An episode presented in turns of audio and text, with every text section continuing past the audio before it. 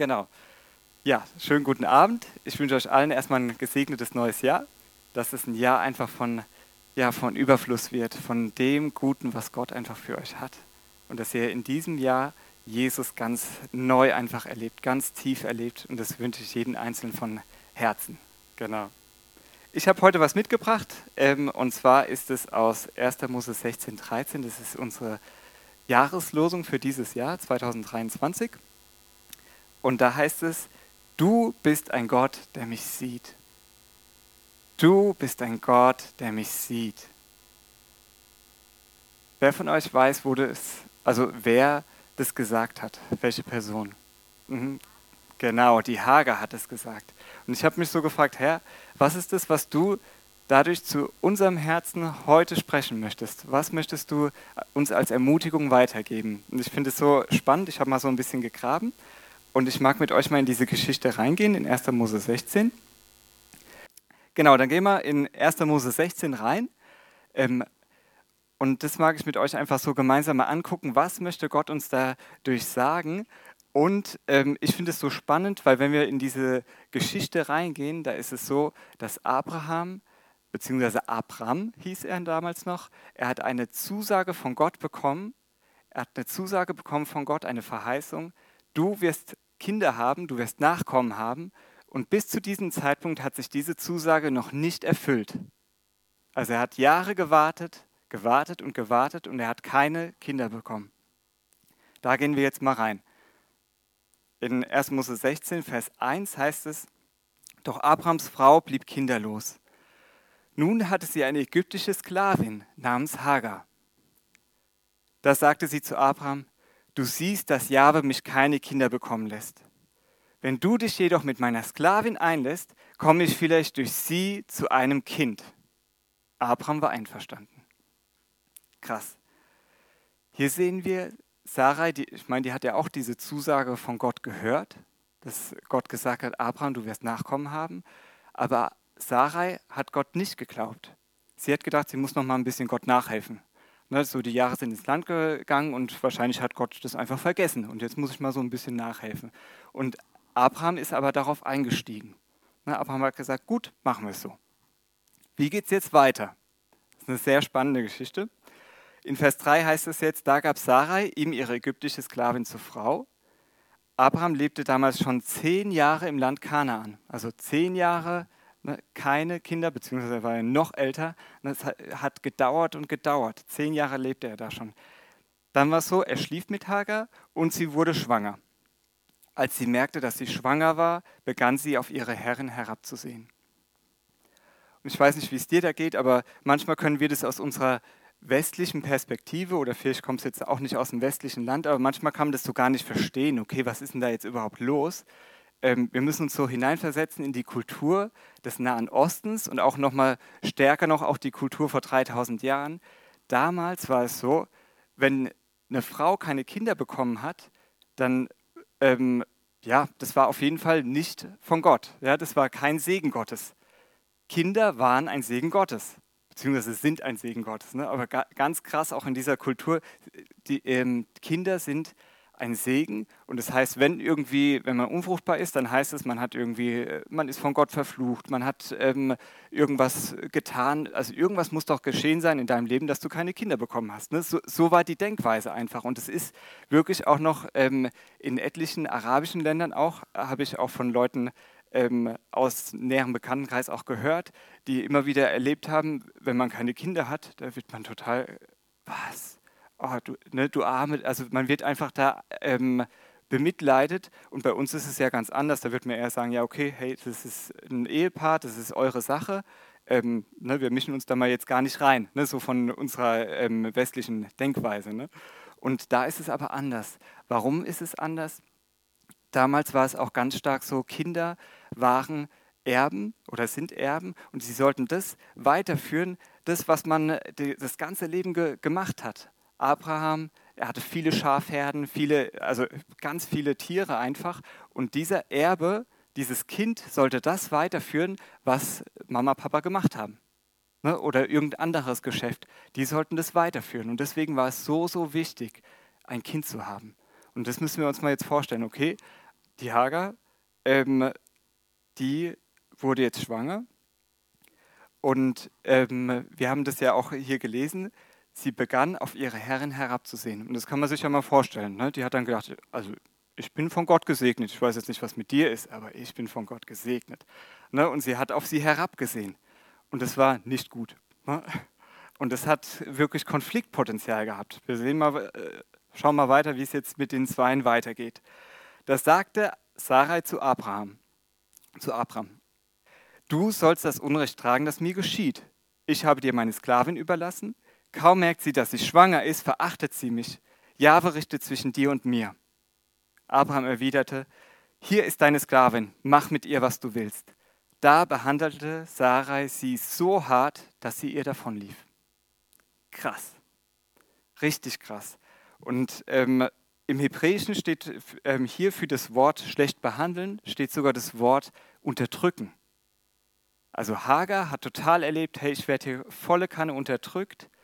Ähm, sie hat was Schlimmes erlebt da drin. Krass, oder? Und ähm, wenn wir uns jetzt mal so in Hagers Situation hineinversetzen, deswegen, ich habe ja auch schon gesagt, es war vor 3000 Jahren, ähm, und wir müssen das mal uns so vorstellen, sie war wirklich in zweierlei Hinsicht wirklich schlecht dran. Erstens, sie war eine Frau, die zur damaligen Zeit gelebt hat es ist ja so äh, heute so, dass da können wir sagen, danke Jesus, dass es sich verändert hat, dass es Frauenrechte gibt, ne, dass es nicht mehr so ist, dass Frauen unterdrückt werden. Und dennoch ist es selbst heute auch in Deutschland so, dass es Gewalt gegen Frauen gibt. Ne? Und das ist wichtig und da müssen, ist wichtig, das auch so ähm, zu bemerken. Oder es gibt genauso dass Frauen ähm, in Zwangsprostitution verkauft werden. Ne? Das heißt, dass es Menschenhandel gibt, auch heute noch, im 21. Jahrhundert sind wir. Ne? Mega krass. In Deutschland, ganz genau. Ne? Und das ist einfach ein mega krasses Unrecht. Und dennoch haben wir, sage ich mal, Frauenrechte. Ähm, und wir können das vielleicht manchmal dann gar nicht so nachvollziehen, wenn wir nicht so eine krasse Lebensgeschichte ähm, hatten. Diese Frauen, denen ging es gar nicht gut, auch damals, vor 3000 Jahren. Die hatten nicht viel zu sagen, die hatten keine äh, sonderlichen Rechte. Sarai war da, sage ich mal, noch sage ich mal, prädestinierter, weil sie einfach mit Abraham einen gottesfürchtigen Mann hatte. Ja, muss man einfach so sagen. Ähm, also deswegen, erstens, sie war eine Frau, deswegen war sie einmal schon schlecht dran. Zweitens, sie war eine Sklavin. Eine Sklavin heißt, sie hat nicht einfach sagen können, okay, ich, heute bin ich hier, morgen bin ich da, oder ich äh, will gerne in dieser Stadt wohnen oder ich möchte gerne das und das machen, sondern als Sklavin war sie ganz fest an ihren Herr oder Herrin gebunden und das, was die gesagt haben, das musste sie machen. Und das müssen wir uns mal vorstellen, was muss da in einem Herz abgehen? Was hat die Hager alles erduldet? Krass, oder? Und ich weiß nicht, wie es dir jetzt damit geht, wenn ich das äh, ähm, jetzt so sage. Vielleicht können wir das nicht alles nachvollziehen, Vielleicht hast du trotzdem auch andere Sachen erlebt in deinem Leben, wo du sagst, hey, ja genau, doch, ich kenne da auch Schmerzpunkte in meinem Leben. Da kenne ich auch, wo ich wirklich schlimme Dinge erlebt habe. Und egal was es ist, Gott ist da und er bringt Wendung. Und wir schauen uns mal gleich an, wie er hier Wendung reinbringt. Aber ich mag mal noch so ähm, kurz sagen, ähm, manchmal ist es so, wenn wir dann Unrecht widerfahren, die Hager hat ja wie reagiert? Weglaufen. Genau, also sie ist weggelaufen, sie ist geflohen. Und wenn wir manchmal, wir können verschieden reagieren, sage ich mal, aber oft ist es auch so, wenn man Unrecht wieder, einem Unrecht widerfährt, so kenne ich das ähm, auch aus meinem Leben, dann äh, sagt man erstmal, oh Mann, ähm, ich bin jetzt hier das Opfer da drinne, ja, mit mir kann man es ja machen. Ähm, und man bemitleidet sich und manchmal sieht man aber auch gar nicht den Part, den man selbst auch verursacht hat. Wie war es denn bei Hagar? Hagar hat vorher auf ihre Herren herabgesehen. Ne? Aber das, was Sarai danach getan hat, war auch nicht okay. Ne? Das war auch Unrecht. Aber ähm, manchmal ist es bei uns genauso. Ne? Da machen wir etwas und wir kriegen dann eine Reaktion und wir sehen dann nur den Part von dem anderen und sagen, hey, der hat mich so schwer verletzt. Aber wir gucken gar nicht auf unseren Part und merken, hey, krass, ich ja auch, bin auch an dem schuldig geworden. Und das finde ich erstmal ein, ein krasser Punkt. Und ein zweiter krasser Punkt finde ich auch noch, ähm, dass wir Menschen einfach so verschieden sind. Hagar ist jetzt die ähm, als ägyptische Sklavin, sie ist geflohen, sie ist rausgegangen aus dieser Situation. Und das kenne ich auch ähm, aus meinem Leben, ne, dass man flieht vor etwas. Es kann sein, ich habe mal Beispiele genannt, ähm, man flieht zum Beispiel, an, man geht an einen anderen Ort, man geht raus aus Beziehungen, man flüchtet sich in Arbeit, man geht vielleicht, ja, man blendet vielleicht Sachen einfach nur noch aus oder man lässt es einfach ähm, man macht sein Herz einfach zu. Man ist vielleicht noch da, aber eigentlich ist man schon ganz gedanklich, man ist körperlich noch anwesend, aber gedanklich ist man schon ganz woanders und man ist eigentlich geflohen aus der Situation. Das ist die eine Reaktionsmöglichkeit. Die zweite Reaktionsmöglichkeit, wie wir reagieren können, ist mit Angriff. Ich glaube, das kennt auch jeder. Ne, du hast mich verletzt, ich verletze dich zurück. Ne, du bist doof, selber doof. Ne, das kennen wir schon vom Kindergarten. Und wenn wir groß werden, dann machen wir es vielleicht edler und geschickter, aber es ist trotzdem noch böse und es bringt trotzdem kein Leben hervor. Stimmt's? Ne? Ähm, ich glaube, es ist auch wichtig, ne, das auch für sich selbst zu durchschauen. Ne, das ist ja gar nicht, dass ähm, Gott dann sagt, du, du, du, sondern hey, wie reagiere ich denn einfach? Ne, damit ich dann weiß, hey, wenn ich so reagiere, ah, okay, Herr, lass mich mal nochmal mit dir einfach da zurückgehen an die Situation und mit dir darüber sprechen, mit dir da drauf schauen und deine Perspektive auf diese Situation bekommen. Und dritter Punkt, ähm, wie wir reagieren können, ist mit Verteidigung. Das heißt, wir igeln uns ein, wir resignieren vielleicht oder wir lassen es einfach über uns ergehen ne, und machen einfach so einen großen Wall einfach um uns, unser Herz darum. Alle drei Reaktionsmöglichkeiten bringen kein Leben hervor. Ich glaube, jeder, der da schon drin gegangen ist und ja, ich sag mal so, jede, Gott hat uns ja ähm, eine Seele gegeben und jeder kennt solche Reaktionsmöglichkeiten. Stimmt's? Ne? Wenn man ganz ähm, realistisch hinschaut. Aber ich mag jetzt nicht dabei bleiben. Lass uns mal jetzt schauen, wie Hagar, ähm, wie es mit ihr jetzt weitergeht, wie Wendung in ihr Leben reinkommt. Und das begeistert mich wirklich. Und zwar in Vers 7 steht jetzt hier, doch der Engel Jahwes fand sie an einer Wasserstelle in der Wüste, bei einem Brunnen, der am Weg nach Schur liegt. Und ich habe jetzt hier mal diese Anmerkung für euch auch rausgeschrieben. Ich lese die mal kurz vor. Bei Engel Jahwes steht als Anmerkung, der Engel Jahwes oder auch Gottes war kein gewöhnlicher Engel, sondern der Messias vor seiner Menschwerdung. Wow! Wie krass ist das denn, ne, wenn wir uns das jetzt mal vorstellen? Hey, die Hagar, die hat eine Begegnung mit Jesus. Die hat eine Begegnung mit Jesus und merkt, wow, krass. Und diese Begegnung verändert ihr ganzes Leben. Und es ist so begeisternd. Also es begeistert mich einfach. Und später habe ich dann noch so ein kleines Goldnugget für euch. Auf jeden Fall, sie hat eine Begegnung mit Jesus ähm, und das verändert ihr Leben. Und das Krasse ist jetzt hier, ähm, wenn wir mal schauen, hier steht ja in der Anmerkung 3, wo es heißt, sie war auf dem Weg nach Schur, die Wüste Schur, das war praktisch zwischen dem Land Kanaan oder Israel und dem Land Ägypten. Das war die Wüste, die zwischendrin war. Das heißt, Hagar war vom Weg von Kanaan zurück in ihre alte Heimat. Sie wollte wieder zurück in ihr altes Leben. Ist doch krass. Ne? Manchmal, wenn wir verletzt werden, wie geht es uns dann? Manchmal will man dann auch wieder zurück in das alte Leben, alles ausblenden, alles weggehen.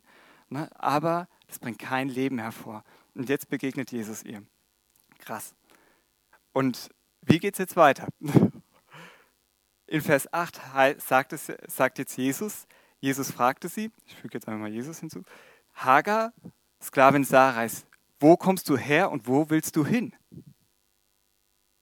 Ich bin meine Herrin davongelaufen, erwiderte sie. Und es ist doch krass, wenn man das jetzt mal so ähm, äh, sich vorstellt, Jesus hat sie hier direkt an dem Schmerzpunkt angesprochen.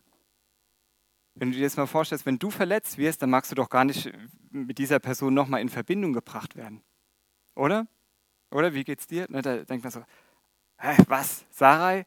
Mit der habe ich doch nichts mehr im Hut. Ja, aber Jesus sagt direkt, hey, da ist der Punkt. Er spricht sie direkt da an, ähm, weil er weiß, wenn dieser Schmerz, wenn dieses nicht rausgeht hier aus dem Herzen, wenn das nicht rausgeht hier aus ihrer Seele, dann hat sie ein Problem bis zu ihrem Lebensende. Und Jesus möchte aber, er ist ein Gott, der ganzheitlich wiederherstellt. Halleluja, der ganzheitlich frei macht. Und das finde ich jetzt so begeisternd, wie er ihr hier begegnet. Ähm, dann heißt es jetzt weiter, da sprach der Engel des Herrn, kehre zu deiner Herren zurück und ordne dich hier unter. Uff. Also Jesus, das eine war ja schon mal mega heftig, ja, dass du mich äh, Sarais Magd genannt hast. Jetzt sagst du so, noch, ich soll zu ihr zurückkehren. Hallo? Wenn man es jetzt mal aus menschlicher Perspektive betrachtet, würde man jetzt eher sagen, ja, ähm, oh, Hagar, du Arme, es, mir es total leid, geh, lieber weg, schütz dich selber, schütz dich selber, mach, mach einen, einen riesen Bogen um diese Person. Ähm, es ist besser, dass du dich selber schützt. Menschlich gesehen kann man das nachvollziehen, stimmt's? Nur wenn man so reagiert. Aber das Menschliche bringt nicht die göttlichen Resultate hervor. Das Menschliche bringt nicht die göttlichen Resultate hervor. Deswegen heißt es auch in Jakobus, selig, sinnlich, teuflisch. Wow, mega krass. Also selig, sinnlich, teuflisch. Menschliche Wege führen nicht zu dem, was Gott hat. Und dafür brauchst du aber etwas von Gott, etwas von seinem Himmelreich, etwas von ihm, das, was die Welt überwindet. Und das sehen wir jetzt uns mal bei der Hager an. Ähm, und ich mag dich da auch ermutigen, dass egal, ähm, ne, wenn wir so diese Geschichte jetzt durchgehen, egal was, was du merkst, sage ich mal, ähm, was dich auch anspricht, Gott ist es, der dich ermutigt, dich auch den Situationen zu stellen. Ich kenne das auch aus meinem Leben, dass ich, ich wollte immer vor bestimmten Situationen fliehen, fliehen, fliehen. Und Gott ermutigt dich, bleib, stell dich den Situationen. Nicht mit unserer alten Reaktionsweise, Angriff, Verteidigung ähm, oder Flucht, ja, nicht mit dieser Reaktionsweise, sondern mit etwas, was diese Welt überwindet, nämlich mit ihm selbst, mit seiner Gegenwart. Und ja, wir kommen da gleich nochmal so in die Tiefe drauf ähm, rein.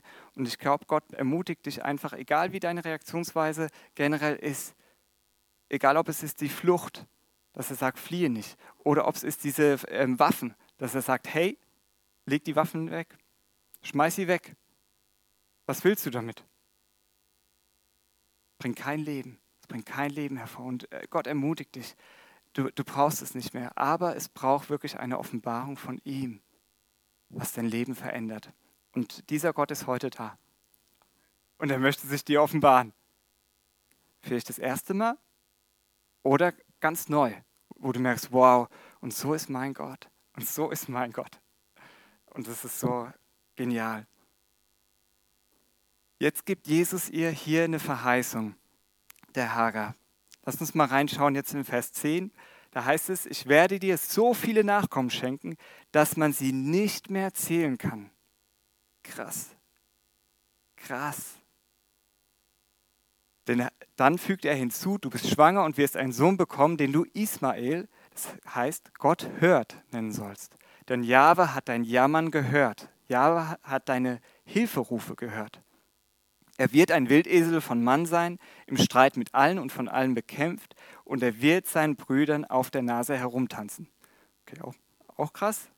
Ähm, lesen wir mal weiter. Jetzt kommt die Stelle, die die Jahreslosung beinhaltet. Hier heißt es jetzt, da nannte sie den Namen des Herrn, der zu ihr geredet hatte. Du bist ein Gott, der mich sieht. Du bist ein Gott, der mich sieht. Und im Hebräischen heißt es auch El Roy, ein Gott des Sehens. Denn sie sagte, habe ich nicht auch hier hinter dem hergesehen, der mich angesehen hat? Und hier in der Anmerkung steht auch nochmal, andere meinen, der Text habe ursprünglich gelautet, wahrlich, ich habe Gott gesehen und ich bin am Leben geblieben, nachdem ich ihn gesehen habe. Und das ist nochmal das, was auch das stützt, dass, es der, dass sie wirklich Jesus begegnet ist, weil sie gesagt hat, hey, ich habe Gott gesehen und ich bin nicht tot umgefallen. Ja, weil sie hat Jesus gesehen, sie hat eine Offenbarung von ihm gehabt. Sie hat gesagt, wow, wow, das hat jetzt mein Leben wirklich verändert. Und wir schauen mal, wie ihr Leben sich verändert hat. Ähm, und ich mag dich so ermutigen, weil es ist so gut zu wissen, Gott sieht dich. Und es ist egal, in welcher Situation du heute drin steckst. Ob du vielleicht Schmerz, ob du Leiden oder Krankheit, egal was es ist. Gott sieht dich. Gott sieht dich. Und das ist so, so gut. Und wie Gott sieht, schauen wir uns gleich noch an. Ähm, aber er sieht dich und möchte mit, ähm, wie es bei Hagar auch ist, er hat ihr eine Offenbarung gegeben. Er hat gesagt, ich bin der Gott, der dich sieht. Er hat es ihr gegeben und es war jetzt einfach nicht nur so zum Selbstzweck, dass jetzt Hagar weiß, ah okay, Gott sieht mich, ja, sondern mit dieser Offenbarung war verbunden, dass, die, dass Hagar die Kraft hat, zurückzugehen und siegreich zu sein. Und Gott möchte uns auch offenbar, offenbaren. Ne? Das ähm, heißt, ähm, ich sage das jetzt mal so, wie man ähm, was Offenbarung meint. Das heißt, dass, ähm, stell dir vor, ne, es gibt ein ganz neues Auto. Welche Automarke findet ihr cool? Okay, keine Schleichwerbung. Also ein richtig mega cooles Auto, ja. Ein neues Modell. Es ist total spannend und natürlich ist es jetzt nicht so, wenn du jetzt ein neues Automodell vorgestellt bekommen hast, dass da jetzt einfach so das Auto steht und dann, ja, tada, ja, nein, sondern da ist ein riesengroßer Vorhang drüber. Stimmt's? Ne? Eine Decke, ne? ein Vorhang, wie auch immer, ein Tuch, ja, wie, wie auch immer man es jetzt benennen mag. Auf jeden Fall, man sieht das Auto nicht. Und dann kommt die Stunde der Wahrheit. Es kommt, dass es gelüftet wird und dann, wow, und entweder ist man dann oh, total begeistert oder man denkt, ja, okay, gut, das andere Modell sah auch schon mal, sah eigentlich fast genauso aus. Ja? Ne? Also ist die Frage, wie wir dann darauf reagieren. Aber genau das meint Offenbarung. Offenbarung meint genau, Gott ähm, hat etwas, weil das steht auch im Griechischen, dieses Wort Apokalypto, heißt etwas ist wie eine Decke drüber und dann ist die Decke auf einmal weg und man sieht etwas, ähm, nicht mehr verdeckt, sondern man sieht etwas wie, sage ich mal, face to face. Das heißt, dass du und ich, dass wir Gott von Angesicht zu Angesicht äh, gegenüber, dass wir ihn direkt sehen, so wie er ist. Und das ist doch stark. Und so möchte Gott sich dir offenbaren, mit dem Ziel, dass diese Offenbarung, dass wir wissen, dieser Gott ist mit uns, dass wir da drin so gestärkt sind, dass wir in dieser Welt einen Unterschied machen, dass diese Offenbarung meine Welt überwindet, deine Welt überwindet. Amen. Und das Krasse ist ja jetzt, ähm, wenn man jetzt mal weiterschaut, wenn man jetzt mal weiterschaut, in Vers 14 heißt es jetzt, darum nennt man den Brunnen jetzt Be'er Lachai Roy. Brunnen des Lebendigen, der nach mir schaut. Oder äh, ähm, in der Anmerkung heißt es auch Brunnen des Lebendigen, der mich gesehen hat. Jesus, der mich gesehen hat. Wow. Er liegt zwischen Kadesh und Beret. Hagar gebar Abraham einen Sohn. Aha, sie ist zurückgegangen. Sie ist zurückgegangen. Und Abraham nannte ihn Ismael. Abraham war damals 86 Jahre alt. Das ist doch krass. Das ist einfach krass, wenn man das mal nochmal so rekapituliert, wenn man das nochmal so schaut. Hagar ist eine ägyptische Sklavin, sie ist eine Frau und sie, das fand ich nochmal so krass, sie ist die erste in der Bibel, die eine Offenbarung von Jesus bekommen hat, die eine Begegnung mit dem Engel des Herrn hat, noch vor Abraham. Wie krass ist das denn? Oder? Und wenn man sich das mal vorstellt, sie ist eine Sklavin und ähm, wenn man da mal zurückgeht, sage ich mal, zu dem Paradies, ne, wo, wo Adam und Eva waren, ein Mann und eine Frau, wo die Frau sich hat verführen lassen und dadurch auch ein Fluch in ihr Leben gekommen ist, der Fluch hieß, hey, der Mann wird über dich herrschen. Sie kam unter eine negative Herrschaft.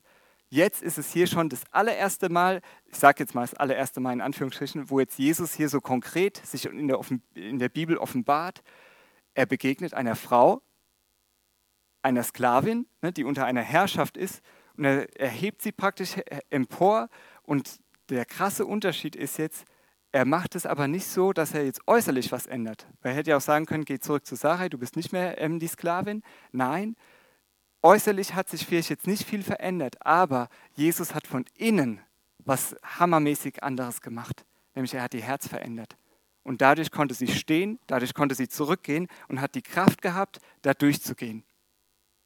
Das ist doch heftig, oder?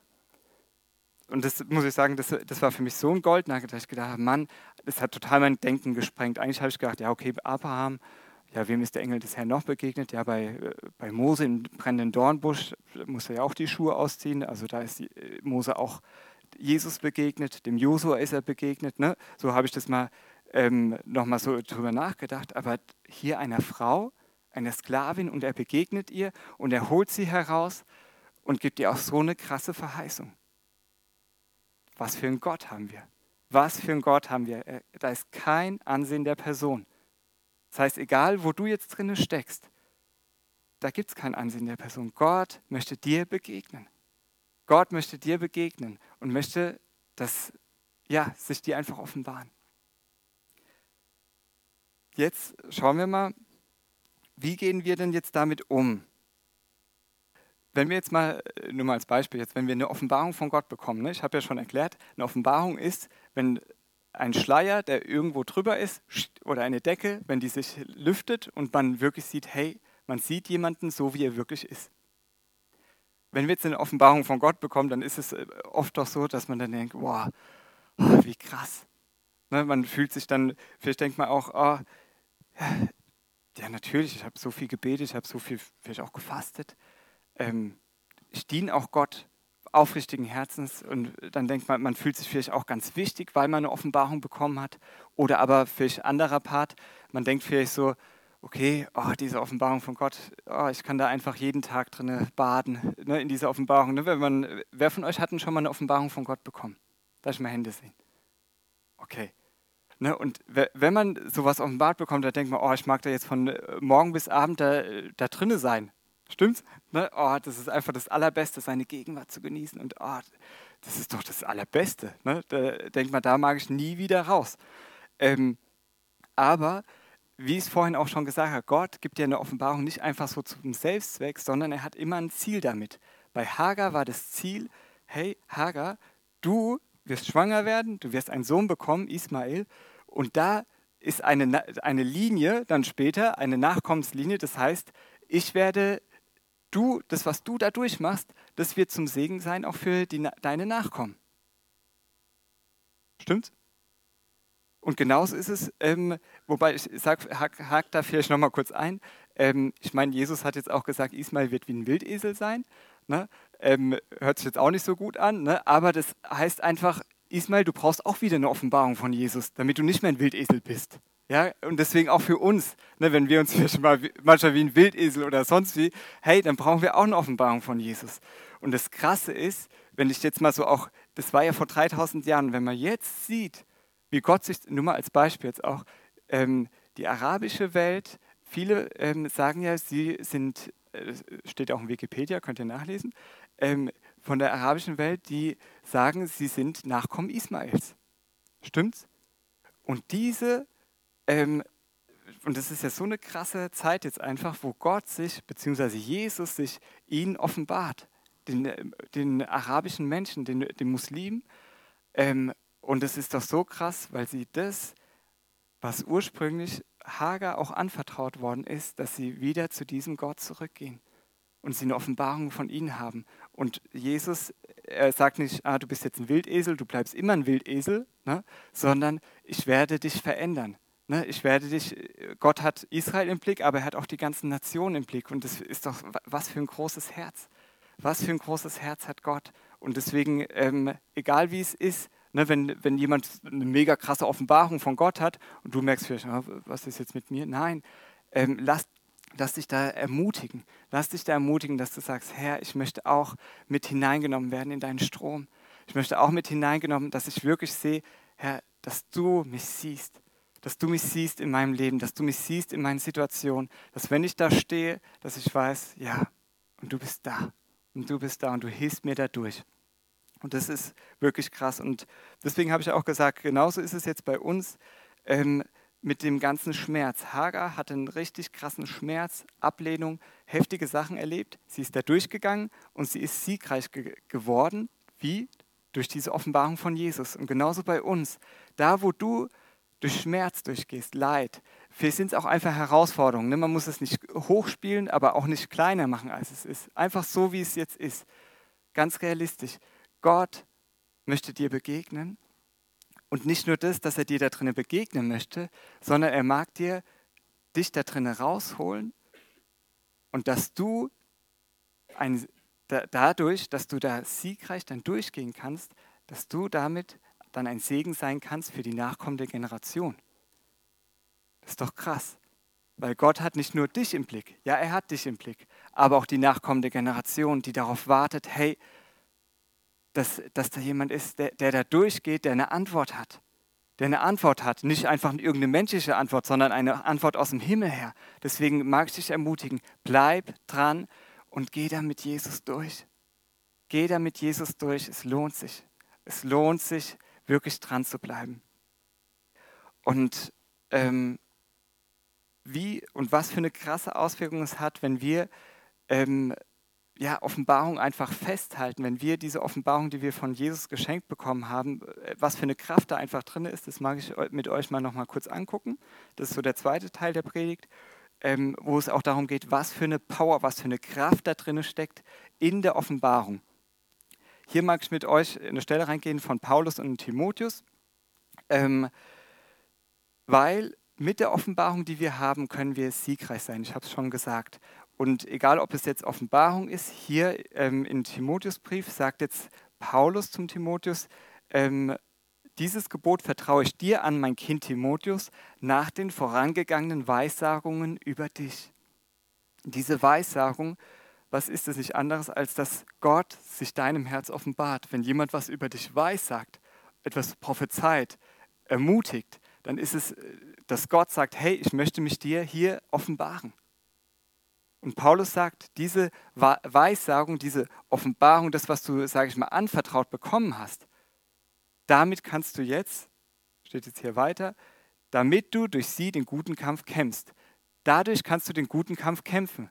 Wir, können, wir kämpfen nicht mit Fleisch und Blut und wir kämpfen auch nicht mit unseren menschlichen Waffen. Das, das können wir gleich vergessen. Ja? Brauchen wir auch gar nicht erst anzufangen. Wir kämpfen mit geistlichen Waffen und wir kämpfen mit einer Realität, die höher ist als das Menschliche nämlich mit dem, dass das Reich Gottes mit uns kommt, dass der König aller Könige mit uns kommt und dass er hinter uns steht und dass er mit uns geht. Und das macht einen Riesenunterschied. Amen. Und jetzt, ähm, ja, ich mag noch mal ganz kurz was ähm, äh, euch aufzeigen. Einfach mit Offenbarung können wir siegreich sein im Kampf. Aber was mega wichtig ist, Paulus schreibt es ja zum Beispiel in Epheser 6, über die Waffenrüstung, dass wir dadurch auch siegreich sein können, weil wir im geistlichen Kampf stehen, dass wir die Waffenrüstung anziehen. Kennt ihr das, Epheser 6? Gut. Und wenn nicht, ich sage es euch einfach mal kurz. Ne? Epheser 6 ist die Waffenrüstung, da können wir siegreich sein. Manchmal steigen wir ein, wenn man so denkt, ah, wie kann ich siegreich sein im Leben? Wir steigen dann ein mit der Waffenrüstung und denken, ja, okay, ich muss gerüstet sein, da ist ein Kampf und ich muss äh, fit sein. Aber Paulus endet den Epheserbrief mit Epheser 6. Der fängt damit nicht an. Vorher in Epheser 4 und 5 sagt Paulus ganz viele Sachen einfach über den Lebensstil, den wir führen. Das heißt, Wut, Zorn, Lästerung, Bitterkeit, all den ganzen Schrott ne, von unserem alten Leben. Legt es einfach alles ab. Geh in der Liebe. Füll dich, füll dich in Lobpreis, in, in der Anbetung. Füll dich mit mir. Füll dich mit meiner Gegenwart. Denn nur wenn wir in diesem in diesem Lebensstil leben, nur dann können wir doch auch siegreich sein. Stimmt's? Und jetzt, das ist aber auch nicht die ganze, ähm, das ganze Bild, sage ich mal, sondern es gibt ja noch Epheser 1, 2 und 3. Und da ist es so, dass Paulus ganz krass sagt, hey, so ist unser Gott, er ist der Vater aller Herrlichkeit, er ist der Vater aller Vaterschaft und das und das deine ist deine Identität. Ne, du bist ein lebendiger Baustein, du bist an himmlische Orte versetzt, gesegnet und so weiter. Ne, ähm, du kannst es ja auch mal so im neuen Jahr einfach mal Stück für Stück so durchkauen. Und ich mag jetzt nur diesen einen Punkt mal hervorholen aus Epheser 1, Vers 17, wo es heißt, ich bete darum, dass der Gott, der Gott unseres Herrn Jesus Christus, der Vater, dem alle Macht und Herrlichkeit gehört. Das ist der Vater aller Herrlichkeit der Vater der Herrlichkeit in der Elberfelder, dass er euch den Geist der Weisheit und der Offenbarung gibt, damit ihr ihn immer besser kennenlernt. Das heißt, dieser Geist von Offenbarung möchte Gott heute über dich ausgießen. Mit was für ein Ziel? Dass du ihn immer besser kennenlernst. Dass du nicht hin und her geworfen bist oder ja, vielleicht sagt jemand was, ah, Jesus ist so oder Gott ist so oder es kommen irgendwelche Situationen in dein Leben, dass du nicht hin und her geworfen bist, sondern dass du stehen kannst und weißt, ja, und mein Gott ist so. Und weil er derselbe ist, gestern, heute und in alle Ewigkeit, deswegen weiß ich, er war gestern treu und heute wird er wieder treu sein. Heute wird er wieder treu sein. Und morgen brauche ich mir keine Sorgen machen, weil er wird wieder treu sein. Er wird wieder treu sein und seine Gnade ist genug. Seine Gnade ist genug für mein Leben, seine Gnade ist genug für dein Leben. Das ist doch cool. Das ist doch richtig cool. Das ist, äh, egal was erschüttert wird, egal was ist, er ist der Unerschütterliche. Er ist der Unerschütterliche und das ist so gut. Und wenn wir ihn immer besser kennenlernen, dann ist es auch so, Psalm 84,7 heißt es, sie gehen durch das Tränental und machen es zu einem Quellort. Das heißt, dass du, wie die Hager, sie ist durch dieses Tränental durchgegangen und sie hat es zum Quellort gemacht. Natürlich alles auch begrenzt, sage ich mal, auf Altes Testament, aber auch du, jetzt wo du Jesus hast oder vielleicht auch noch nicht hast, dann kannst du ihn in dein Herz einladen und ihn erleben, einfach was für ein wunderbarer Gott er ist. Aber ähm, wenn du ihn schon hast, dann kannst du durch das Tränental durchgehen und es zum Quellort machen. Amen. Zum Quellort machen. Das heißt, dass da Quellen sind, nicht nur für dich alleine, sondern wo, äh, ne, wo, wo du einfach deine Kinder egal ob es deine, ähm, sage ich mal, realen Live-Kinder, wie auch immer man es nennt, deine richtigen Kinder sind oder deine geistlichen Kinder, egal was es ist, ähm, diese Kinder werden dadurch gespeist, die werden dadurch getränkt. Und es ist so wichtig, dass wir da durchgehen. Ich mag dich da so ermutigen. Und ähm, bevor wir jetzt so zum Abschluss kommen, mag ich nur äh, auch nochmal sagen, weil wenn ich jetzt viel von Offenbarung rede, der eine ist jetzt total, oh ja, cool, Offenbarung, oh, ich springe da gleich rein, ja, so ein Köpfer rein, dann mache ich jetzt hier nicht, aua. Ne? Aber ähm, vielleicht geht es dir so, vielleicht geht es dir aber auch so, dass du sagst, okay, Offenbarung, uff, da kann ich jetzt gar nicht so viel mit anfangen. Ne, das ist auch manchmal, ähm, was für ein Verständnis man von Offenbarung hat. Weil ma manchmal denkt man jetzt zum Beispiel, okay, Offenbarung ist jetzt einfach, wenn, ähm, als Beispiel, wenn ich ein total krasses Gefühl habe und ich bin von oben bis unten durchströmt, von rechts nach links, also alles ist bei mir durchströmt und ich lande jetzt hier, ähm, ich mache jetzt hier die Grätsche, keine Ahnung, ja, also es ist einfach nur krass, ja. Manchmal haben wir so ein Bild und ja, Gott wirkt so, absolut, absolut, das mag ich unterstreichen, ja, Gott wirkt so, aber ich finde es auch wichtig, dass wir auch nüchtern an Offenbarungen, die der Heilige Geist gibt, herangehen. Was meine ich damit? eine Frage. Wer von euch hat erlebt, wow, Jesus hat für meine Schuld bezahlt? Darf ich mal Hände sehen? Okay, alle. Wow. Du hast erlebt, Jesus hat für meine Schuld bezahlt. Ja, hallo? Wie kommst du da drauf? Ne, wenn man jetzt mal als Beispiel, wenn man jetzt ein Interview machen würde, ne, auf dem Louis oder keine Ahnung wo rausgehen würde, ne, die Menschen fragen würden, auch ähm, viele aus nichtchristlichen Hintergründen, ja, würde man einfach so interviewen, würde man so sagen, hä, was, äh, was hat denn der Tod von jemandem, der vor 2000 Jahren gelebt hat, äh, und der soll jetzt auch leben, hä? Äh, was hat denn der mit meiner Realität jetzt hier zu tun, mit meinem Hier und Jetzt? Also, warum kannst du das sagen? Weil der Heilige Geist es dir offenbart hat. Deswegen kannst du sagen, wow, mein Jesus hat alle Schuld bezahlt. Er hat alle Schuld bezahlt, egal was ich falsch gemacht habe. Ja, mein Gewissen war beschmuddelt, ich war kaputt, ich war zerstört, es war wirklich, ähm, ich war fern von ihm, aber ich, er hat mich gefunden. Er hat mich gefunden und er ist für mich gestorben. Und deswegen kannst du sagen, ja, ähm, wow, er ist mein Gott und er hat sich dir offenbart als derjenige, der rettet. Amen. Nächstes Beispiel. Ich mache es mal jetzt gar nicht so kompliziert, weil ich finde es auch wichtig, Jesus sagt, wenn wir nicht werden wie die Kinder, können wir nicht in sein Reich reinkommen. Nächste Frage. Wer hat schon erlebt, ähm, dass Gott ihn geheilt hat? Dass Jesus dich geheilt hat? Okay, auch ganz viele. Das heißt, Jesus hat sich dir offenbart als der Gott, der dein Arzt ist, der dich heilt es hätte ja auch sein können, dass die Bibel das gar nicht sagt, beziehungsweise dass Gott gar nicht so ist.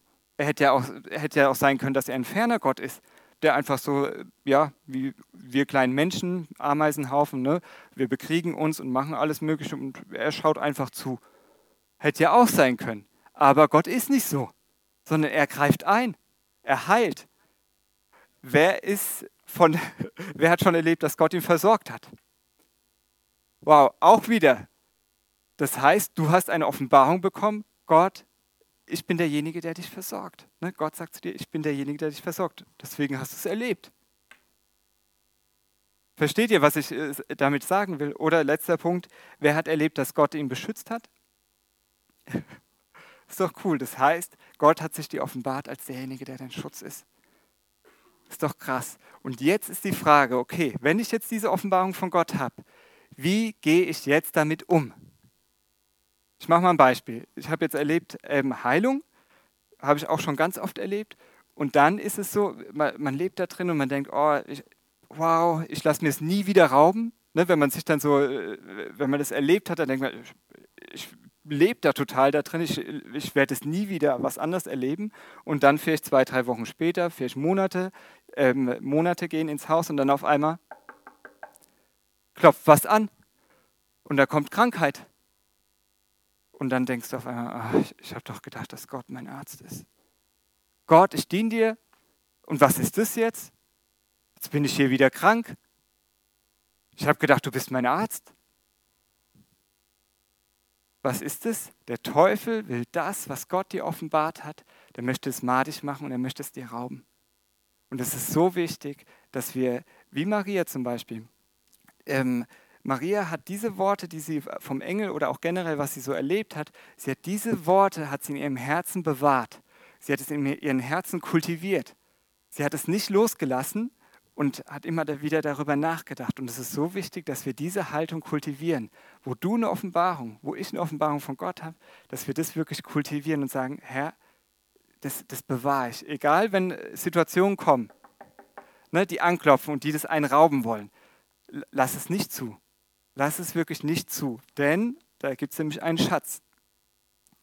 Matthäus 25, 29 heißt es, wer das, was ihm anvertraut hat, gut verwendet, dem wird noch mehr gegeben werden. Wowi, wer möchte noch mehr Offenbarung von Gott bekommen? Okay, gut. Ich meine, deswegen sind wir auch heute Abend hier. Ne? wir wollen ja nicht einfach irgendwas Menschliches, sondern wir wollen ihn erleben, wie er ist, weil er ist wirklich gut. Wenn, und das ist krass, wer das, was ihm anvertraut hat, gut verwendet, das heißt, ich bewahre es in meinem Herzen, dann ist die Verheißung, dem wird noch mehr gegeben werden und er wird im Überfluss haben. Wowi, nicht nur für mich, im Überfluss, dass es aus dir rausfließt. Halleluja. Das ist so cool. Jetzt natürlich die andere Seite der Medaille ist auch, wer aber untreu ist, dem wird noch das wenige, was er besitzt, genommen.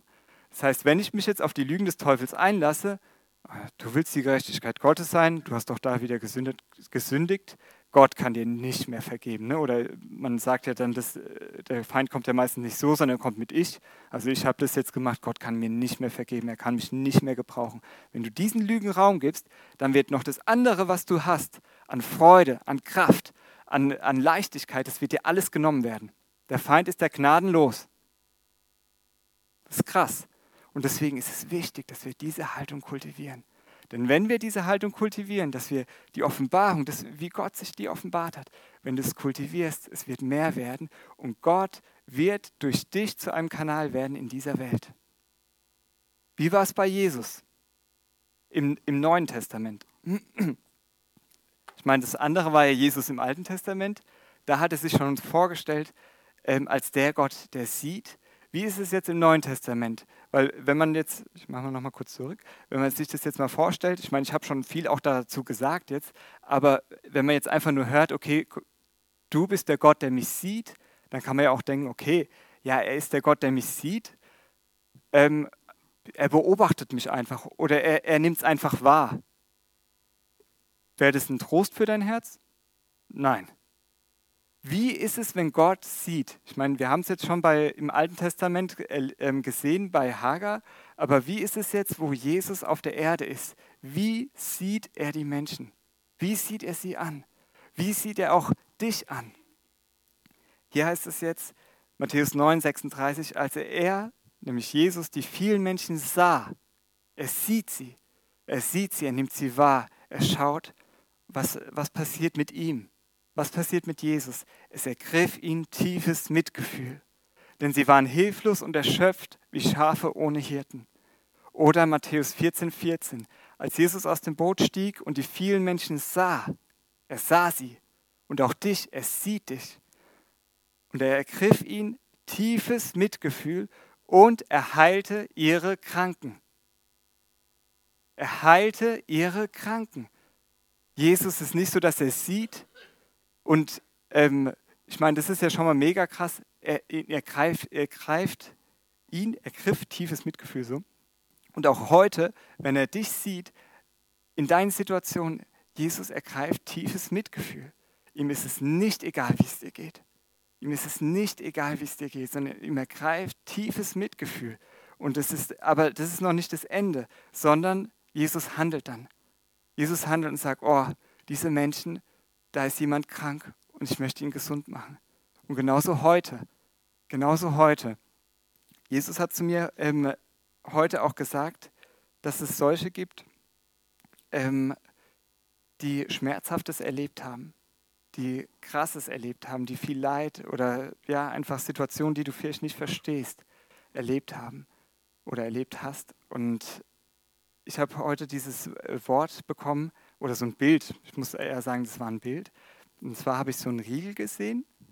Das war jetzt kein Schoko- oder Müsli-Riegel, sondern es war ein Riegel wie vor einer Burg. Ich weiß nicht, ob ihr das kennt, so, so ein riesen Burgtor. Ne, und da ist so ein Riegel davor. Und dieser Riegel sagt, da kann man nicht mehr rein. Oder auch nicht mehr raus, wie auch immer. Und es war aber ein negativer Riegel.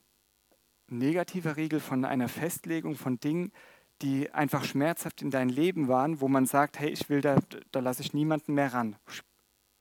Und Gott hat gesagt, ich möchte heute alte Festungen und alte Riegel wegnehmen, Dinge aufweichen und wirklich alte Festungen, also es war wirklich dieses Wort, alte Festungen möchte ich heute zerstören, dass es dich nicht mehr länger ja, beraubt, dass du nicht mehr länger da irgendwo gefangen bist, sondern dass du, du bist für die Freiheit berufen. Du bist berufen, mit ihm in der Beziehung zu sein. Du bist berufen, mit ihm zu gehen, gemeinsam mit ihm zu gehen. Und dass das, was du erlebst, dass das, ja, dass es nicht nur einfach irgendwo abprallt, ne, dass du jetzt Dinge hörst, sondern dass es hier ganz tief in dein Herz reingeht. Das möchte Jesus heute ja einfach sich dir da drin offenbaren, dass er der Gott ist, der dich sieht, der Gott, der dich sieht. Und deswegen, ja, komme ich, sage ich mal, nochmal so zur Zusammenfassung ähm, von der Predigt heute. Er ist derjenige, der dich sieht inmitten von Schmerz, Leid oder schwierigen Umständen und Gott möchte sich dir offenbaren, das haben wir gehört, er möchte sich dir offenbaren, wie er wirklich ist. Dass er ein Gott ist, der dich sieht, aber nicht nur fern, was ich vorhin gesagt habe, sondern der Gott, der eingreift in dein Leben. Der Gott, der eingreift in dein Leben. Und auch, ja, vielleicht sind da Lügen, die sagen, oh, das ist zu schön, um wahr zu sein. Oder, ja, das habe ich schon so oft gehört. Nein, Heute ist ein Tag von Freiheit. Heute ist ein Tag von Heil. Heute ist ein Tag von Rettung. Amen. Amen. Und Gott möchte sich dir offenbaren. Entweder das allererste Mal, dass du wirklich merkst, wow, du bist mein Retter und du bist mein Befreier. Und du bist mein, der, der mich wirklich frei macht, der mich gesund macht. Du bist derjenige, der mich versorgt, der mich beschützt, wo ich total mein, wo mein Herz total zur Ruhe kommen kann wo ich sein darf einfach. Und vielleicht ist es aber auch so, dass du merkst, hey, ja, ich habe schon eine Offenbarung von Gott, aber ich habe das wieder wie, wie fallen gelassen, ich habe das wieder aufgegeben. Da mag ich dich ermutigen, dass du zurückkommst zu dieser Quelle. Dass du zurückkommst zu dieser Quelle. Wie die Hager, sie ist am Brunnen, sie ist am Brunnen ihm begegnet und dass du, wir haben keinen Brunnen, sondern wir haben eine Quelle, zu der wir kommen können. Und das ist eine ewige Quelle. Das ist eine ewige Quelle und das ist Jesus. Und seine Augen schauen auf dich. Und da fällt mir noch kurz was ein, während ich das spreche. Im Hebräischen ist nämlich das Wort für Quelle, das heißt Ayin. Ähm, das Wort für Quelle heißt auch Auge. Ne? Das heißt, Gott sieht dich. Er sieht dich. Ne? Das ist dieser Vater, der dich sieht voller, ja, voller Liebe. Er, neigt sich zu dir herab. Durch Jesus hat er sich schon herabgeneigt. Und es ist nicht so, dass noch irgendwas passieren muss, sondern er wartet auf dich. Er wartet darauf, dass du dein Herz aufmachst. Ja, vielleicht ist es erstmal das, also das Geröll erstmal da drumherum erstmal weggeschwemmt und weggebrochen werden muss. Aber er macht es sanft. Er macht es gut, weil er kennt dich. Weil er dich kennt und weil er dich sieht. Und ich mag jetzt einfach nochmal so beten. Dass wir dann ja einfach gemeinsam so nochmal in Lobpreis, in Lobpreiszeit reingehen, ihm, ihm uns einfach ja, hingeben, unser Herz für ihn aufmachen. Und ich bitte dich, Herr, dass du jetzt einfach jedes Herz, dass du jedes Herz berührst, Herr. Du siehst jeden. Du siehst jeden, wo jeder steht. Und ich bete, Herr, dass du dich ganz neu jedem einzelnen von meinen kostbaren Geschwistern einfach offenbarst. Dass du dich ganz neu offenbarst. Kora bashian deri arandaranai. Ora bashia leri aradai. Aradai. Naramasia leri arabakashia leri aradai. Bora bashia leri aradai. Bokoro boshia leri aradai. Bora mashia leri aradai. Gora bashia.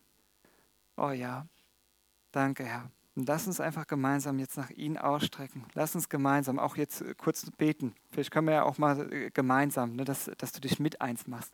Dass du sagst, ja Herr. Kora bashia leri arabashia leri arabashia leri aradai. Bokoro boshia leri aradai.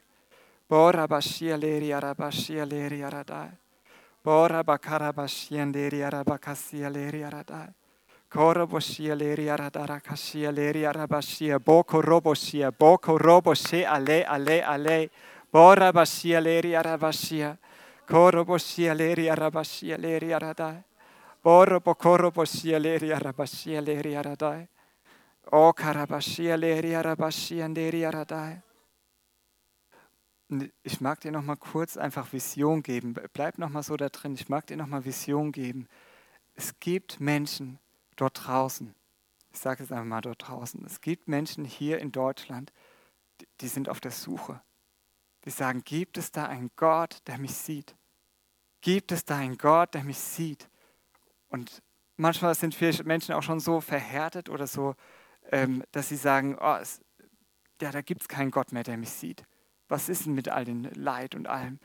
Aber Gott möchte sich dir offenbaren dass du eine Antwort für diese Welt sein kannst. Dass du diese Menschen siehst. Dass du diese Menschen siehst, aber das geht nicht, wenn du nicht weißt, dass du von ihm gesehen bist. Dass du von ihm gesehen bist. Dass du in diesen Liebesstrom eintauchst. Und ich mag dich da ermutigen. Tauch ein. Tauch ein, geh diesen Schritt. Hab da keine Angst. Hab da keine Angst. Denn er ist wirklich gut. Wenn unser Herz irgendwo zur Ruhe kommen kann, dann bei ihm. Wenn dein Herz, er weiß, was du durchgemacht hast. Er weiß ganz genau, was du durchgemacht hast oder gerade auch durchmachst. Er weiß es. Er hat alles gesehen. Jede Träne, jeden Schmerz. Ich ermutige dich, da durchzugehen. Ich ermutige dich, mit ihm da durchzugehen, an dieser Quelle, wo du ihn siehst. Und ich bete, Herr, dass es jetzt wirklich eine Offenbarung für jeden wird. Dass du ihn siehst. Dass du ihn siehst. Dass du ihn siehst, Herr. Und nicht nur das, sondern dass du mit tiefem Mitgefühl, mit tiefem Mitgefühl siehst, einfach in die Situation, vielleicht familiär, vielleicht Dinge, die am Arbeitsplatz, die im Umfeld, die ja, dir sonst wie Not machen. Er sieht dich, er sieht dich und er hat tiefes Mitgefühl und er handelt. Er ist ein Gott, der handelt, der eingreift. Er ist der Gott, der eingreift. Danke, Herr. Und dafür ehren wir dich, Herr. Dafür ehren wir dich in alle Ewigkeit, weil du ein wunderbarer Gott bist. Und wir wollen dich jetzt erleben noch mehr. Noch mehr. noch mehr. Danke, Herr. Danke, danke, Jesus.